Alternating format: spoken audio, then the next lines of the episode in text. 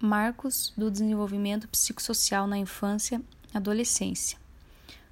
O que significa o desenvolvimento? Segundo a atenção integrada às doenças prevalentes na infância, é um processo que vai desde a concepção até o crescimento físico e maturação neurológica, comportamental, cognitiva, social e afetiva da criança. Cada uma das fases é marcada por um comportamento diferente.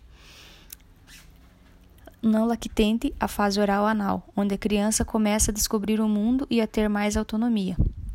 Pré-escolar, fase edipiano, contradição da própria vontade, birras e começa a perguntar os famosos porquês escolar, fase latência.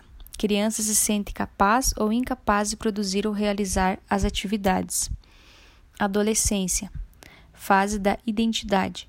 Se identifica com o grupo, necessidade de privacidade, conflitos internos.